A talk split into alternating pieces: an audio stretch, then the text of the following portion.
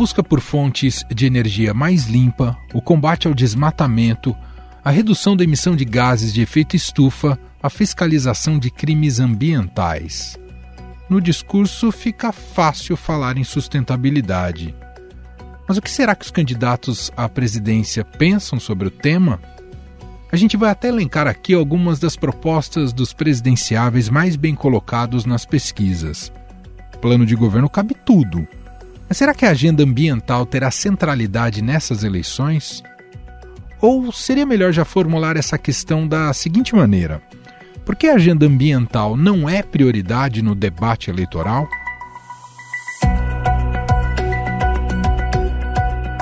O presidente Jair Bolsonaro, do PL, foi interpelado sobre o tema em sua recente entrevista para o Jornal Nacional.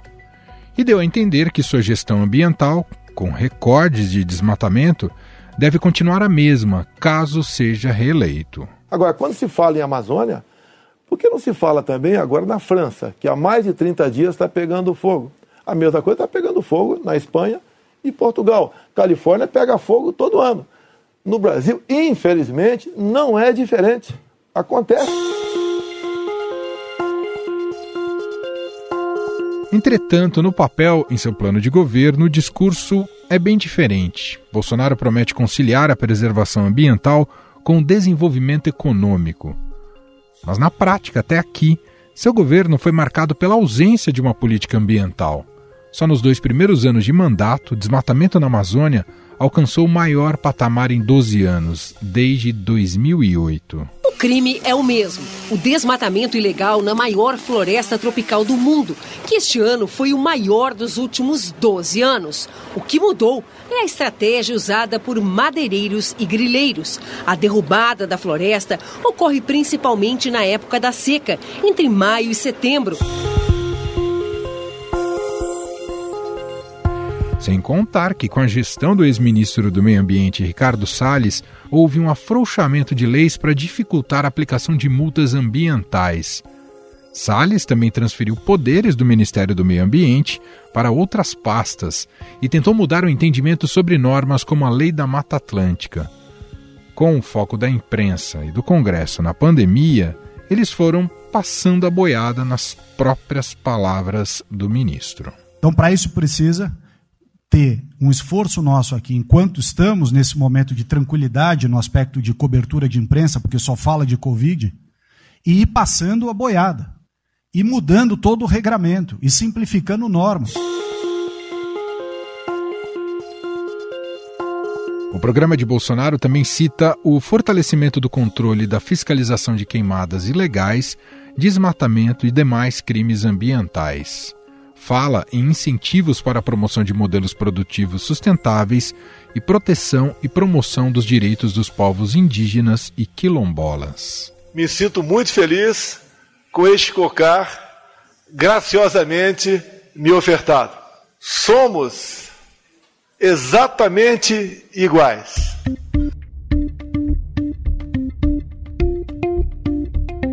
Já o candidato mais bem colocado nas pesquisas, o ex-presidente Luiz Inácio Lula da Silva, do PT, dá ênfase a defender a Amazônia da política de devastação posta em prática pelo atual governo. Assim está escrito ali no plano de governo.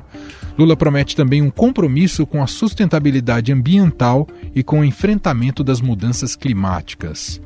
Para isso, menciona como objetivos redução de emissão de gás carbono, garantia de transição energética, recuperação de terras degradadas por atividades predatórias. De 2004 a 2012, com um plano agressivo de combate ao desmatamento, na gestão da então ministra do Meio Ambiente Marina Silva, o desmatamento em seu governo na Amazônia caiu cerca de 80%. Portanto, o desmatamento que nós medimos agora já está afirmando que o Brasil vai alcançar muito antes de 2020 a diminuição do desmatamento. Mas ainda na gestão Lula em 2012, as taxas voltaram a subir e oscilaram para cima e para baixo até 2018. Já ao mencionar a Amazônia, o ex-presidente cita que seu compromisso é com o combate implacável ao desmatamento ilegal e promoção do desmatamento líquido zero, ou seja, com recomposição de áreas degradadas e reflorestamento dos biomas. O agronegócio, sabe, que é fascista e direitista, porque os empresários sérios que trabalham no agronegócio, que tem comércio com o exterior, que exporta para a Europa, para a China, esses não querem desmatar. Esses querem preservar os nossos rios, querem preservar nossas águas, querem preservar nossa fauna. Esses não. Mas você tem um monte que quer.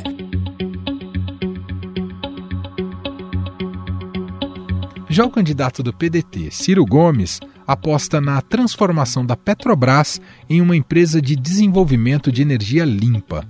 Como meta, propõe eliminar o uso de energia termoelétrica, aquela produzida por meio da queima de combustíveis fósseis, como óleo combustível, carvão mineral e óleo diesel. Ciro se compromete a fazer isso até 2030 ele ainda quer realizar de imediato um zoneamento econômico e ecológico no país, em especial na região amazônica, para defender os ecossistemas brasileiros. Ciro também propõe uma estratégia de desenvolvimento regional associada a maior segurança fundiária. Segundo ele, isso pode contribuir para a redução do desmatamento. Nós temos que fazer, primeiro, uma base de, de, de desenvolvimento sustentável que está na boca de muita gente e que não aterriza no território. Então, o que é o território? Zoneamento econômico ecológico. Estabelecer no mapa, com georreferenciamento, com satélite, aqui pode, aqui não pode. Aqui pode, aqui não pode. De forma semelhante, Simone Tebet, candidata do MDB, diz que em seu governo o Brasil lideraria a geopolítica mundial com base na sustentabilidade e na economia verde tendo a agenda da sustentabilidade em todas as políticas e ações de seu eventual governo. No plano, ela sugere fortalecer a fiscalização ambiental, acelerar o cumprimento das metas de redução de gases do efeito estufa e o agronegócio sustentável. Ah, o Brasil precisa parar com o ou e colocar mais e na, na, na, conta, né? Não é meio ambiente ou agronegócio, não é segurança pública ou direitos humanos, é uma coisa e outra. Nós temos que unir o Brasil novamente em todas as questões. Na questão do agronegócio, o agronegócio brasileiro é sustentável, sim. A gente não pode generalizar, é, mas também não podemos colocar as exceções dentro do processo para contaminar um setor que é o único setor que está colocando minimamente comida na mesa do povo brasileiro. Ainda sobre a Amazônia, Tebet pretende combater o desmatamento, recuperar áreas degradadas e assegurar a oferta de infraestruturas sociais e econômicas que garantam melhoria das condições de vida da população. Afinal, por que a questão ambiental não é central no debate político-eleitoral? O que explica a baixa representatividade de parlamentares comprometidos com o tema?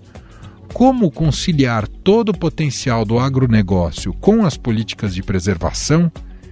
Que legado este governo está deixando nessa área? Para tratar destes temas, convidamos hoje para uma conversa a jornalista de ciência e meio ambiente e apresentadora do ótimo podcast Tempo Quente, Giovana Girardi.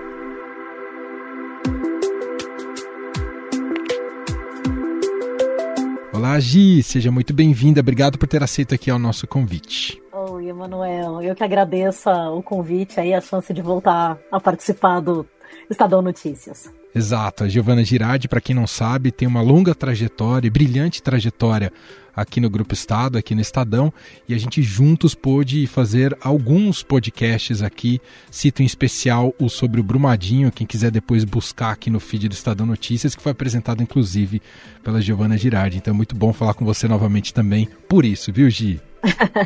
Também estou muito feliz, Emanuel. Bom, Gi, nosso primeiro tema, né, já que estamos aproveitando o tempo quente, aí o nome do seu podcast, estamos no momento de tempo quente com o processo sim, eleitoral. E passa eleição entre eleições sempre essa expectativa, meio ambiente, os temas ligados ao meio ambiente vão ganhar centralidade ou não nas propostas, no debate público, enfim, então queria começar a nossa conversa te perguntando justamente sobre isso, se você percebe esse tema ganhando mais força ou se ele ainda é tratado de, de forma lateral, apesar das demandas, pressões da sociedade e também da realidade que nos cerca, Gi? Manuel, eu acho que as duas coisas são verdadeiras. Por um lado, sim, eu acho que houve uma ascensão do tema, mas por outro, ele ainda acaba sendo tratado é, de forma lateral, porque são várias outras é, emergências aí que estão sendo discutidas hoje no Brasil, né? Mas sim, eu acho que o tema ele se impôs nos últimos anos no Brasil. Então a gente teve uma retomada do desmatamento e das queimadas desde 2019, não só na Amazônia, né, mas em todos os biomas do país, muito por conta do desmonte ambiental uh, do governo Bolsonaro. A gente vê um aumento dos eventos extremos no Brasil, no mundo, né? Mas é, a gente sente aqui esse aumento das secas, estão cada vez mais próximas, né? Acho que de todo mundo, assim, todo mundo sempre vai ter algum episódio sobre isso, sentindo na pele o que, que é a emergência climática, né? Cada vez mais. Uh, se a gente for olhar os planos de governo dos quatro primeiros colocados na corrida presidencial, Lula, Bolsonaro, Ciro Gomes e Simone Tebet, todos tratam do assunto em alguma medida, em algum nível. Mas eu acho que é até curioso que até o do Bolsonaro traz é, é, partes ali ambientais. E eu acho curioso porque, assim, muito é, o tema está tão em evidência muito por causa do desmonte, né, do que vem acontecendo aí nos últimos quatro anos. E outra coisa curiosa é que se a gente olhar o plano de governo do Bolsonaro há quatro anos, praticamente não tinha nada sobre ambiente. A palavra meio ambiente aparecia uma única vez no plano de governo dele, no item que propunha juntar várias áreas ali, que era misturar o Ministério do Meio Ambiente com o Ministério da Agricultura. Né? Não sei se você vai se lembrar disso. Não, e eu até fui ler a matéria que eu escrevi justamente para o Estadão há quatro anos, e o meu lead era até assim, eu até anotei aqui para comentar com vocês. Investir em energia eólica e solar é o único ponto de convergência entre os planos de governo de Bolsonaro e Haddad, dentro do que pode ser considerado uma agenda ambiental. Fora isso, as propostas vão para caminhos opostos. Acho que se a gente olhar agora, todos os quatro trazem menções a combate ao desmatamento, mudanças climáticas, transição energética. Uhum. É muito diferente quando você vai olhar eh, profundamente ali a coisa, né? Então, o tema da sustentabilidade, ele é bem transversal no projeto de governo do Lula. Ele fala em combate ao desmatamento ilegal, desmatamento líquido zero, que é quando você refloresta áreas outras áreas para compensar eventuais desmatamentos que sejam necessários. Aí, quando você olha do Bolsonaro, ele até tem algumas menções ali interessantes, mas ele também tem uma série de dados que não são verdadeiros. Então, por exemplo, ele diz que agiu com contundência contra o desmatamento. Os números mostram claramente o contrário, né? Ele fala, por exemplo, de mudar formas de monitoramento. Então, mais uma vez, ele acaba colocando em xeque o INPE, né, que é o Instituto Nacional de Pesquisas Espaciais, que é uma referência mundial em combate ao desmatamento, e ele ali está sinalizando que quer ter outros uh, sistemas. Então, assim, ao mesmo tempo que ele fala em preocupação com o meio ambiente, na verdade, ele está minando né, coisas que são importantes. A questão ambiental ela se relaciona com várias outras coisas, até com fome, com emprego com segurança alimentar, segurança energética. E eu acho que a gente ainda, né, talvez por causa da polarização, por causa da. É uma eleição difícil, né, por vários motivos aí que a gente sabe bem. Então eu acho que, por mais que o assunto tenha voltado, ele não, ele não não chegou ainda uhum. ao nível de centralidade que talvez ele precisasse. Eu queria pegar um, um aspecto em específico para te ouvir, que é a relação do agronegócio e meio ambiente. É até curioso que isso veio a aparecer né, na, na entrevista que o Jornal Nacional fez com recentemente com o ex-presidente Lula.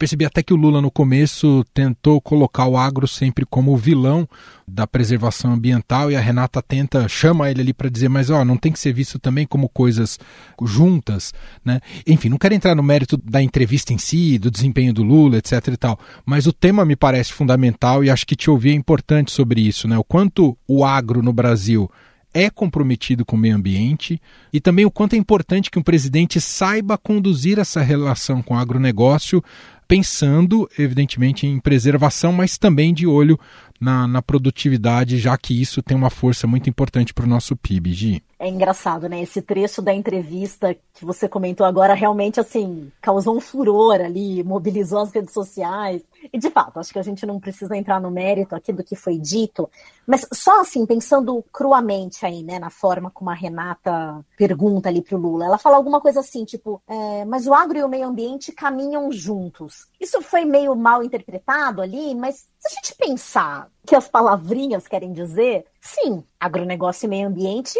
deveriam andar juntos, né? Se a gente for pensar que houve em vários momentos da história do Brasil e isso, infelizmente, voltou muito nos últimos tempos, mas essa ideia de colocar como uma dicotomia né, entre conservação do meio ambiente e produção agrícola, como se uma coisa fosse oposta da outra, isso realmente é um erro, assim, é muito pelo contrário. Se a gente olha curvas da queda do desmatamento que aconteceu no Brasil entre 2005 e 2012, que foi o período que o desmatamento mais caiu no Brasil, chegou às menores taxas históricas. Isso, né? Então vamos imaginar ali a curva do desmatamento caindo, e aí você olha a curva do, da produção agrícola do Brasil, do PIB agrícola, ela cresce, elas são inverta, inversamente opostas. Ou seja, foi possível crescer a produção agrícola no Brasil, né, lucrar com ela, mesmo com as taxas de desmatamento caindo, que mostra muito claramente que você não precisa desmatar é para produzir. Isso é um dos aspectos só dessa história, de como as duas coisas deveriam andar juntas. É muito claro o quanto o agronegócio, um agronegócio saudável, depende de um meio ambiente equilibrado. O papel da Amazônia, por exemplo, na produção de chuvas, nascem as chuvas ali em cima da Amazônia e elas vêm nos chamados rios doadores, né, que o pessoal brinca, que vem cair aqui nas lavouras é, do Sudeste, mas mesmo se a gente não precisar pensar nessa, nessa relação tão distante, floresta regula o clima. Então, quando uma floresta some, diminuem as chuvas e aumenta a temperatura localmente. Então, já tem vários dados que mostram que, por exemplo, as áreas é, mais desmatadas historicamente na Amazônia, tipo ali no sudeste do Pará, já são áreas que as chuvas diminuíram e a temperatura aumentou quase na mesma proporção que a floresta diminuiu. E isso, por exemplo, já está impactando a, a, produção agrícola da região. Sei lá, vamos lembrar aqui, por exemplo, dessa tempestade de areia que aconteceu é, no Sudeste, né, aqui no interior de São Paulo, em, o ano passado. Sim. Ela aconteceu em áreas onde o solo estava tão seco, tava, né, a gente estava sofrendo uma seca extrema no país é, o ano passado, mas ela, ela, é, é, você olha, é uma região que não tem floresta nenhuma, não tem mais vegetação. Essas relações são muito bem estabelecidas, de como uma coisa depende da outra. É óbvio, né? Se a gente pensar por tudo isso, agronegócio e meio ambiente super deveriam andar juntos. Mas aí eu acho que, né, assim, a gente também tem que entender que se por um lado tem muita gente e aí eu acho que é importante mesmo a gente não tratar o agronegócio como uma coisa só, porque de fato ele não é, e porque é muito importante, eu acho, que entender que o agronegócio, ao ter facetas, eu acho que a gente deveria esperar que as áreas, que as facetas mais comprometidas, mais preocupadas, mais ilustradas, de algum modo conseguissem se sobrepor às que não são. Mas então, assim, eu acho que tem um lado do agronegócio que de fato está preocupado com essas questões todas, está buscando trabalhar em prol de aumentar a legalidade, até porque sabe que pode é, enfrentar resistências do mercado externo, principalmente o mercado Verdade. europeu. A gente sabe que eles estão, que, que existe um agro ali muito moderno, até no sentido de intensificar sua produção, é, recuperar pastagens degradadas, fazendo reflorestamento. Agora, não dá para negar que existe sim um lado que algumas pessoas chamam de ogronegócio ou esse agro mais arcaico e que tem trabalhado para simplificar leis de modo a permitir mais desmatamento ou mudar leis que podem acabar regularizando a grilagem, que é o roubo de terra pública, que é se traduz em desmatamento. E todas essas, essas tentativas de mudança de lei que vem acontecendo, também é, é, é sabido que isso acaba passando uma mensagem para o campo de que todo desmatamento será perdoado. Então, assim, acaba que tem uma relação muito forte entre você tentar mudar a legislação e, na ponta, você ter um aumento do desmatamento. Então, tem alguns estudos mais recentes que mostram que, por exemplo, cerca de 2% só, 2, 1, 2, 2% das propriedades rurais cometem desmatamento no Brasil, aí você pode olhar e falar assim, puxa, um nada, né? tá bacana, né? Mas aí quando você vai olhar a área, esses 2% de imóveis rurais respondem por mais de 70% Nossa, do que é desmatado no país. São estatísticas, entendeu? São questões ali que, é, politicamente falando, né, tem que se tomar uma série de cuidados. É óbvio que um candidato à presidência tem que, obviamente, dialogar com o agronegócio, mas são fatos que estão na mesa, né? Então eu acho que, de um lado, essa porção né, mais responsável dessa história precisa entrar nesse jogo e ajudar a enquadrar quem está agindo mal. É, né, por um lado, talvez valorizar mais quem faz direito, dar mais incentivos, aumentar, por exemplo, a parte do plano safra que é voltada para uma agricultura de baixo carbono. Né, tem uma série de sinalizações que um presidente da República poderia fazer para esse lado do agro mais certinho, mais correto, não quer dizer, né? Agora, punir quem está fazendo ilegalmente, Sim. né? E aí você vai ouvir isso da boca de várias pessoas, inclusive de lideranças do agronegócio e até da bancada ruralista. Ah, hoje não é preciso mais é, desmatar para aumentar a produção do Brasil. Bom, se isso está dito, bora pôr em prática, né?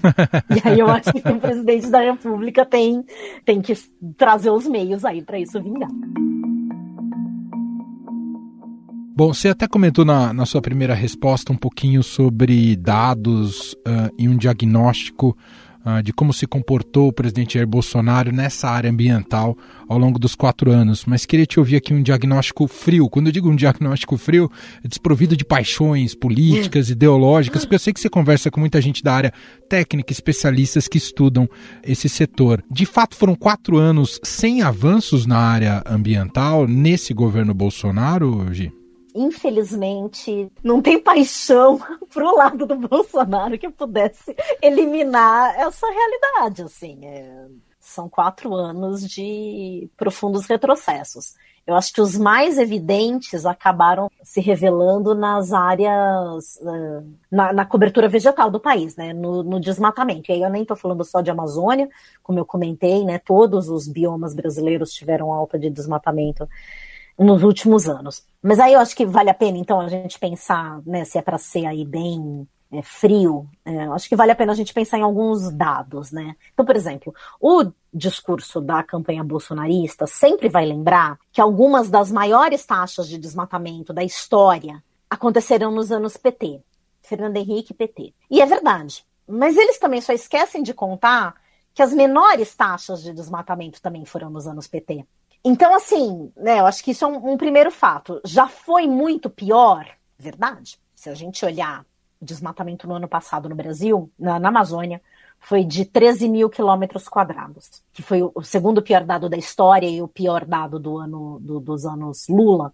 Foi em 2004, 27 mil quilômetros quadrados. Então você tem mais que o dobro, né? Uhum. É fato isso? É fato. Agora, o que a gente também tem que entender é que depois que chegou nesses 27 mil quilômetros terríveis, em oito anos o desmatamento despencou para menor taxa, foi 4.600 quilômetros quadrados, se eu não estou enganado, em 2012. Quer dizer, houve um esforço de, de mudar a realidade. Houve um esforço de mudar a realidade e de sair de uma situação que era catastrófica. Se o Brasil continuasse perdendo o que ele estava perdendo naquela época, bom, Hoje não teria mais Amazônia, assim. Não, claro que teria, né? É muito grande, mas é, realmente é, essas coisas que a gente escuta falar, né? Do, do, do, tal do ponto do não retorno, da Amazônia perder as suas habilidades como floresta, né? De prover os serviços que a floresta provê eu acho que a gente já teria ultrapassado isso se a gente continuasse naquele nível. Então, mas aí é, a gente tem que pensar nessas coisas, né? O Brasil foi criando compromissos, o Brasil tem leis, o Brasil tem metas, o Brasil entendeu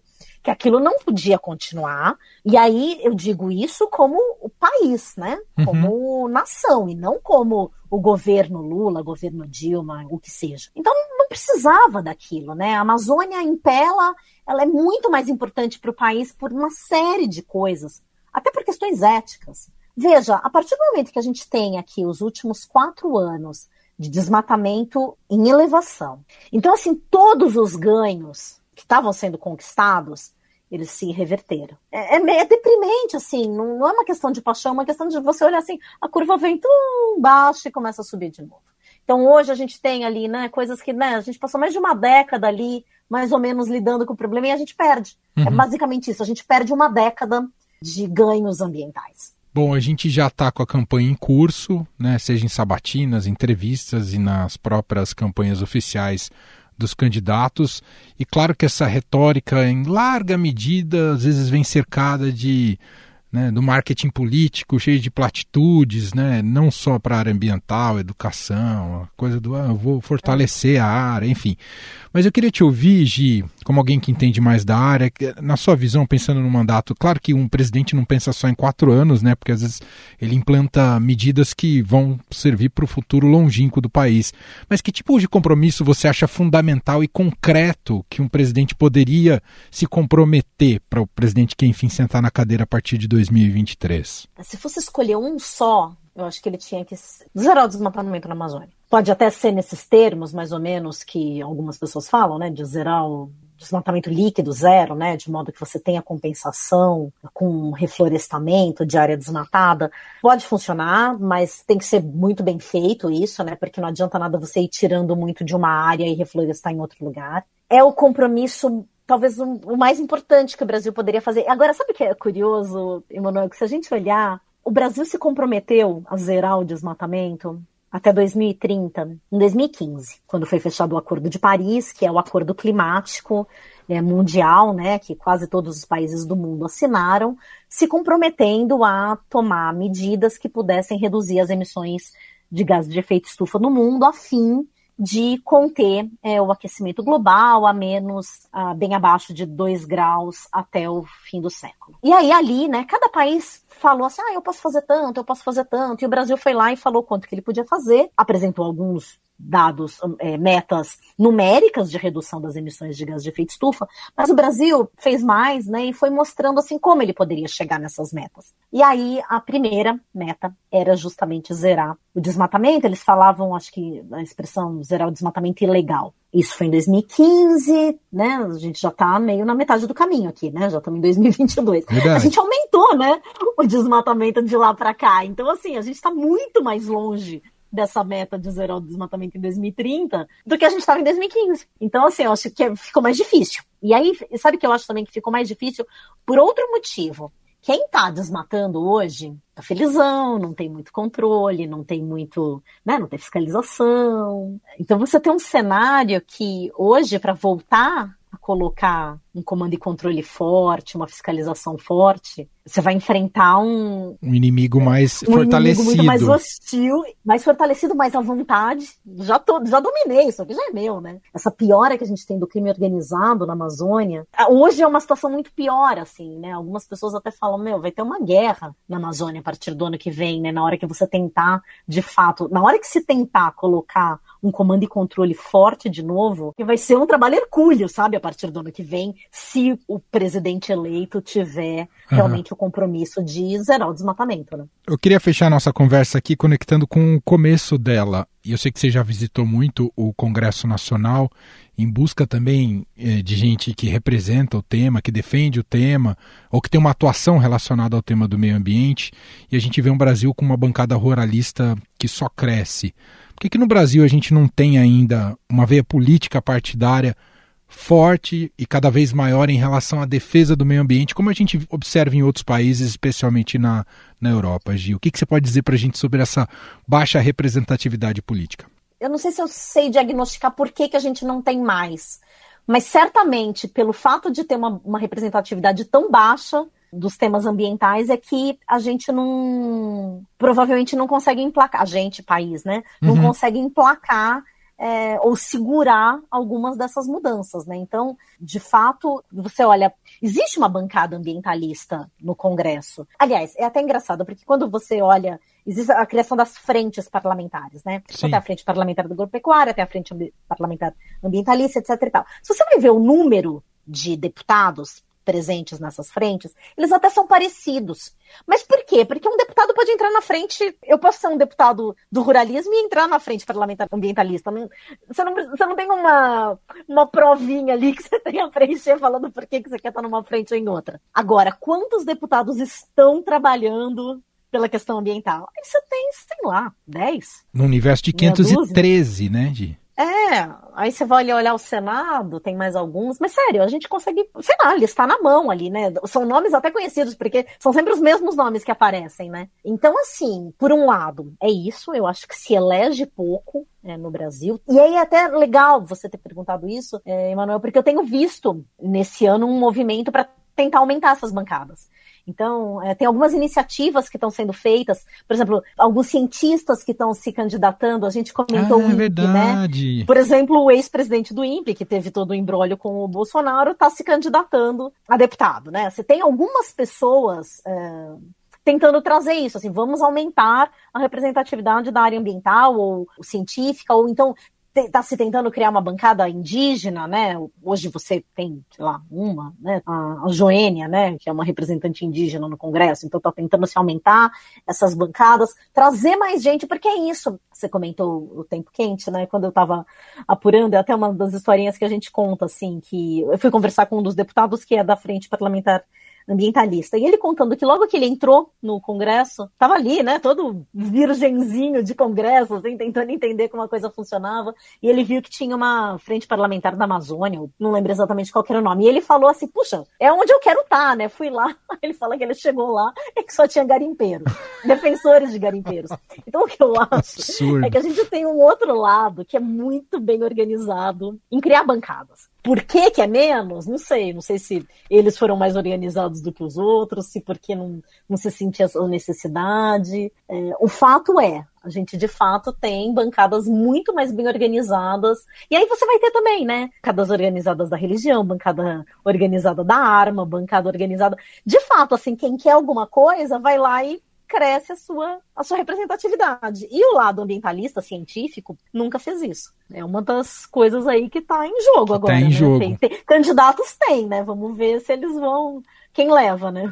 Gente, Giovana Girardi, jornalista que cobre essa área ambiental há bastante tempo, experiente, que fez esse belíssimo podcast Tempo Quente, que se conecta muito com o assunto que a gente tratou aqui. Claro que é uma investigação uh, de fôlego, são vários episódios e mostra também muito essa faceta política e como esse lobby político atua ali em Brasília.